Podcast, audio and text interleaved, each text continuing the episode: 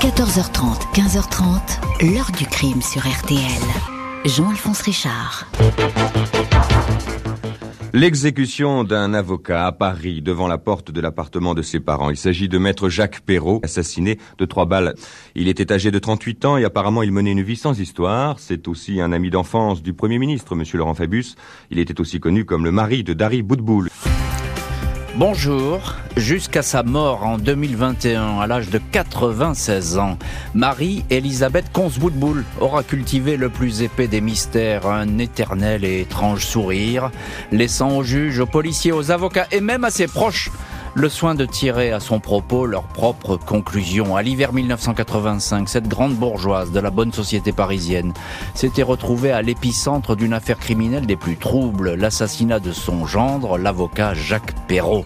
L'enquête va alors aller de surprise en surprise, révélant l'autre visage de Marie-Elisabeth Consboudboul, celui d'une menteuse pathologique, obsessionnelle, une vie entière d'affabulation, un passé soigneusement enfoui. La justice va estimer que cette suspecte qui ment en permanence cache des choses sur l'assassinat de son gendre. Mais pourquoi aurait-elle voulu sa mort? Quel, Quel embarrassant secret aurait découvert la victime? Pourquoi fallait-il éliminer Maître Perrault? Question posée aujourd'hui à nos invités.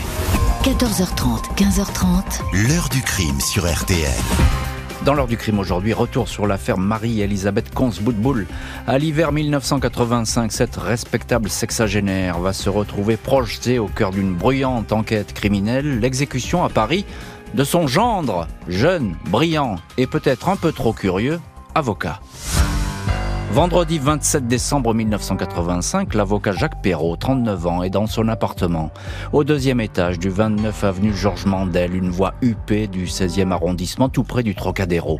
Il a emménagé seul ici depuis peu, un vaste logement prêté par ses parents. Jacques Perrault est en effet en plein divorce. Il est marié depuis trois ans à la très célèbre jockey Dari Boudboul, 13 ans de moins que lui, première femme à avoir gagné l'année précédente le tiercé à Longchamp. Épouse avec qui euh, il a eu un petit garçon, Adrien, séparation qu'il vit difficilement. Un mois auparavant, la justice a confié la garde de l'enfant à Dari. Jacques Perrault attend ce soir-là la visite de sa belle-mère, Marie-Elisabeth Consboudboul, également avocate, pour faire le point. Il veut lui demander d'intervenir afin qu'il obtienne la garde partagée d'Adrien. Mais peu avant 20 heures, Marie-Elisabeth Consboudboul appelle pour annuler le rendez-vous. Elle a dû partir en urgence à l'hôpital car son frère vient d'avoir un infarctus. 20h10, Jacques Perrault téléphone donc à un ami, il est libre pour dîner, tous deux décident de se retrouver au Ballon des Ternes, une brasserie. L'avocat prend son manteau, dévale les marches jusqu'au palier du premier étage, il s'apprête à allumer une cigarette, mais il n'en a pas le temps. Il est fauché par trois balles de 22 longs rifles, coup de feu assourdi par un silencieux. Un projectile a touché l'œil gauche, un deuxième la tempe gauche, un troisième a frappé le cœur. Le malheureux décède à 20h20. La brigade criminelle n'a pas beaucoup de doutes sur la nature de la mort. Un règlement de compte, un contrat professionnel, rien n'a été volé. La victime a toujours sur elle son portefeuille, ses clés. L'appartement n'a pas été visité, qui plus est. Un pneu de la voiture de l'avocat a été crevé avec un poinçon pour l'obliger certainement à lui interdire tout départ. Pas de témoin, pas d'empreinte enquête sensible, qui fait aussitôt la une des journaux, car la victime, maître Jacques Perrault, n'est pas n'importe qui. Il était certes le mari de la médiatique jockey Dari Boudboul, mais était également un ami intime de Laurent Fabius, à cette époque tout jeune Premier ministre de François Mitterrand. Sa mort serait-elle liée à ses activités d'avocat Pendant des semaines, la crime et la brigade financière explorent les dossiers et le fichier client de maître Perrault. L'homme gagne beaucoup d'argent mais n'a pas de dette. Il n'est en conflit avec personne la piste du jeu est étudiée. Perrault dépensait beaucoup sur les hippodromes, sur les tapis verts, mais là encore rien de suspect. Reste la vie privée, cette histoire de divorce douloureux. Le soir du crime, l'épouse d'Harry et sa mère, Marie-Elisabeth, dînaient chez maître Pierre Delphi, un avocat, vieil ami de la famille. Tout s'est bien passé alors que Elisabeth Consboudboul avait pourtant affirmé à son gendre qu'elle avait dû filer en catastrophe à l'hôpital au chevet de son frère. Elle a menti son frère n'a jamais eu d'infarctus, car tout simplement, elle n'a pas de frère. La brigade criminelle s'intéresse discrètement à cette belle-mère. Cette femme de 61 ans apparaît vite comme une professionnelle du mensonge. De la fabulation. Par le passé, elle a raconté que son mari et le père de Dari, le stomatologue Robert Nessim Boudboul, était mort depuis des années dans un accident d'avion. L'acte de mariage de Dari Boudboul indique d'ailleurs ce décès, mais il n'en est rien. Robert Nessim Boudboul, 73 ans, est bien vivant. Il aurait même depuis retrouvé sa fille et rencontré son petit-fils. Histoire de famille cocasse qui ne prête pas vraiment à conséquence. C'est d'un commun accord que Marie-Elisabeth et Robert auraient imaginé ce scénario fantasque sans qu'aucun des deux n'explique vraiment cette décision. Une belle-mère qui ne dit pas tout, mais pas suffisant pour qu'elle soit inquiétée tout de suite pour la mort de son gendre. Mardi 6 juin 1989, Marie-Elisabeth Consboudboul et sa fille Dari sont interpellées à Paris, conduites en fin de journée à Rouen pour y être entendues par le juge Michel Bollier. Il enquête sur l'assassinat un an auparavant d'un représentant en lingerie fine, Bruno Dassac, 52 ans, retrouvé dans les eaux du port du Havre avec une balle de 357 Magnum dans le cou. Dassac, connu des cercles de jeu, des hippodromes, était couvert de dettes. Il connaît très bien Marie-Elisabeth Consboudboul et sa fille Dari est rapidement libérée, mise hors de cause. Sa mère reste en garde à vue. Dans le carnet d'adresse du défunt, les enquêteurs ont en effet retrouvé le numéro de téléphone d'une charcuterie parisienne, rue Mignard. Un commerce qui servait en fait de boîte aux lettres à Dassac pour joindre en toute discrétion Marie-Elisabeth Consboudboul. Il appelait sous le prénom de Robert et demandait à parler à la dénommée Marguerite, laquelle se rendait alors dans l'arrière-boutique. Pourquoi un tel luxe de précaution? Marie-Elisabeth Consboudboul est soupçonnée d'avoir en fait utilisé Dassac comme un porteur de valise en Suisse, de l'évasion fiscale. Elle est inculpée de complicité d'homicide, incarcérée à la prison de Bonne Nouvelle, à Rouen. Après deux mois de détention, Marie-Elisabeth Consboudboul admet du bout des lèvres qu'elle connaissait le fameux Bruno Dassac. À Paris, le juge Alain Verlaine et les policiers de la brigade criminelle s'intéressent de près à cette enquête de Rouen et au compte bancaire de Madame Consboudboul. Il apparaît que peu après l'assassinat de son gendre, celle-ci a fait verser depuis Genève 140 000 francs à Bruno Dassac. S'agissait-il de le rémunérer pour cette exécution qu'il aurait organisée? Le soupçon et dans tous les esprits. Les enquêteurs recueillent alors le témoignage accablant d'un chauffeur de taxi, le dénommé Isoro Figuier. Madame Consboudboul est une cliente régulière. Il l'a emmenée à Rouen, à Deauville, mais aussi à Genève. Isoro Figuier certifie avoir entendu sa passagère dire qu'elle souhaitait donner une correction à son gendre. Elle aurait ajouté s'il ne s'en remet pas, ce sera tant mieux. La cliente lui aurait même demandé s'il connaissait quelqu'un de capable pour faire cela, en précisant qu'un candidat s'était désisté. Marie-Elisabeth Consboudboul aurait raconté que son gendre était en instance de divorce. Il essayait de la faire chanter pour obtenir la garde de l'enfant. À un confrère, le bâtonnier Guy Danet, Jacques Perrault avait confié J'ai le sentiment d'avoir mis les pieds dans une affaire à laquelle il valait mieux que je ne sois pas mêlé peu avant sa mort. Perrault avait dit à des amis qu'en cas d'accident fatal, il faudrait l'autopsier. 9 octobre 89, Marie-Elisabeth Consboulboul est inculpée de complicité d'assassinat dans l'affaire Perrault.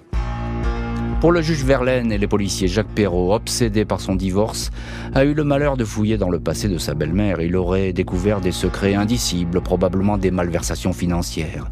Il savait ainsi que Marie-Elisabeth Consbouboul avait été radiée du barreau de Paris pour une escroquerie auprès des pères des missions catholiques étrangères de Paris. Les religieux lui avaient versé pendant 13 ans d'énormes sommes en paiement de procédures qui n'existaient pas. Elle facturait des interventions pour des procès fictifs à Paris, à La Haye, à Lisbonne, à Copenhague. 10 millions de francs d'honoraires placés sur des comptes en Suisse.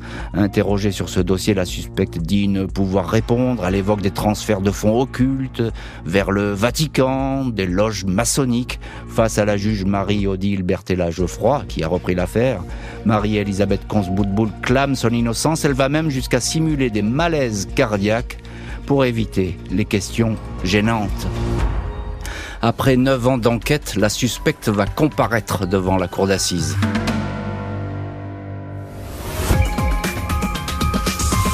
ce malheureux garçon a quand même été tué. Ça n'est pas moi qui l'ai fait, ni même qui l'ai commandité. Donc il y a peut-être deux personnes à trouver, un commanditaire et celui qui l'a fait. Mais j'estime qu'il faut le trouver. Non pas par esprit de vengeance ou de haine, hein, pas du tout. Mais parce qu'il faut que la vérité soit faite. Je crois qu'en effet, on a tenté de me faire porter le chapeau, comme on dit. L'heure du crime, où nous revenons aujourd'hui sur l'affaire Marie-Elisabeth Consboutboul, soupçonnée d'avoir commandité le crime de son gendre en décembre 85. Cette ancienne avocate, mère de la célèbre jockey Dari Boudboul, comparée aux assises neuf ans après les faits. Jeudi 2 mars 1995, Marie-Elisabeth Consboutboul, 70 ans, regard perçant, presque amusé derrière ses lunettes de myope, cheveux permanentés, petit gilet bleu apparemment noir, prend place dans le box des accusés de la cour d'assises de Paris. Seul accusé de complicité d'assassinat, celui qui a tué son gendre, l'avocat Jacques Perrault, n'a jamais été retrouvé.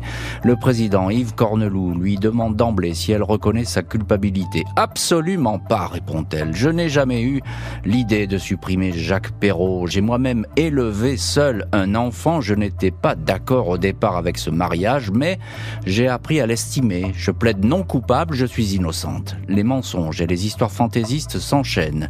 Marie-Elisabeth Consboudboul parle beaucoup, puis demande une pause. Elle est malade du cœur. On lui fait remarquer qu'elle ment souvent. Un jour, elle s'est inventé un fils mort, ou encore trois cancers pour apitoyer un inspecteur du fisc. Je ne suis pas mythomane au sens strict du terme, mais quelquefois je brode un peu, reconnaît-elle en souriant. Marie-Elisabeth Consboutboul ne cesse de répéter qu'elle est innocente. Sa fille Dari s'est constituée partie civile, mais pour la soutenir, les avocats de l'accusé, Olivier Schnerb, Bernard Prévost, dénoncent une accumulation d'hypothèses. Quand un policier affirme à la barre que Madame Consboutboul est ici à cause de ses mensonges, Maître Prévost réplique Nous aurions mieux aimé entendre qu'elle était là en raison des charges et des preuves que vous auriez réunies contre elle. La mère et la sœur de la victime restent convaincues que Jacques Perrault gênait sa belle-mère. Il est mort parce qu'il en savait trop. Après trois semaines de procès, les auditions de 80 témoins, 4 heures et demie de délibéré, Marie-Elisabeth Consboulboul est condamnée à 15 ans de prison pour complicité d'assassinat. La condamnée va passer encore 4 ans derrière les barreaux avant d'être libérée. 28 décembre 98, soit exactement 13 ans et un jour après la mort de Jacques Perrault, Marie-Elisabeth Consboutboul, 73 ans, retrouve la liberté. Elle a passé presque 10 ans derrière les barreaux. La Dame de Fer, comme la presse l'a parfois surnommée, quitte la prison de Flory-Mérogis. Elle avait obtenu le droit de rester dans cette maison d'arrêt où elle disposait d'une cellule individuelle et où elle avait ses habitudes. Elle y jouait de l'harmonium et aidait volontiers ses co-détenus à résoudre leurs problèmes juridiques. Détenue modèle, une femme qui n'a jamais demandé de grâce, de libération anticipée, de permission de sortie, autant de démarches que font seulement les coupables, dit-elle. Lors de l'enquête, elle avait déjà déclaré, sous forme d'une mystérieuse provocation, Je préfère passer 20 ans en prison plutôt que de dire ce que je sais. Marie-Elisabeth Consboutboul retrouve sa fille Dari, qu'il a toujours soutenue et défendue dans un village en lisière de la forêt de Fontainebleau. Elle publie son journal de bord, écrit en détention. Mais pas question pour les journalistes de lui poser la moindre question sur l'affaire, car dit-elle, elle est très très cardiaque. Elle dit attendre qu'un grain de sable se glisse dans la machine judiciaire et permette d'arrêter enfin le type qui serait le commanditaire de l'assassinat. Jusqu'au bout et à son dernier souffle, la belle-mère de Jacques Perrault va rester sur ses positions. 15 avril 2021, la mort de Marie-Elisabeth Consboutboul à l'âge de 96 ans à Blois est annoncée par la famille. Impossible de savoir quel secret a-t-elle pu emporter. L'un de ses avocats, maître Bernard Prévost, qu'il avait côtoyé pendant l'enquête et accompagné dans le box de la cour d'assises, répétait souvent qu'il n'avait jamais pu percer à jour cette femme qui jouait avec la vérité. Le mystère de madame Consboutboul est le même pour moi que pour vous aimait-il dire à ses interlocuteurs. Marie-Elisabeth Consboutboul reste la seule personne condamnée pour l'assassinat de Jacques Perrault. L'auteur des coups de feu, d'éventuels complices ou un autre commanditaire n'ont jamais été identifiés. L'heure du crime, présenté par Jean-Alphonse Richard sur RTL.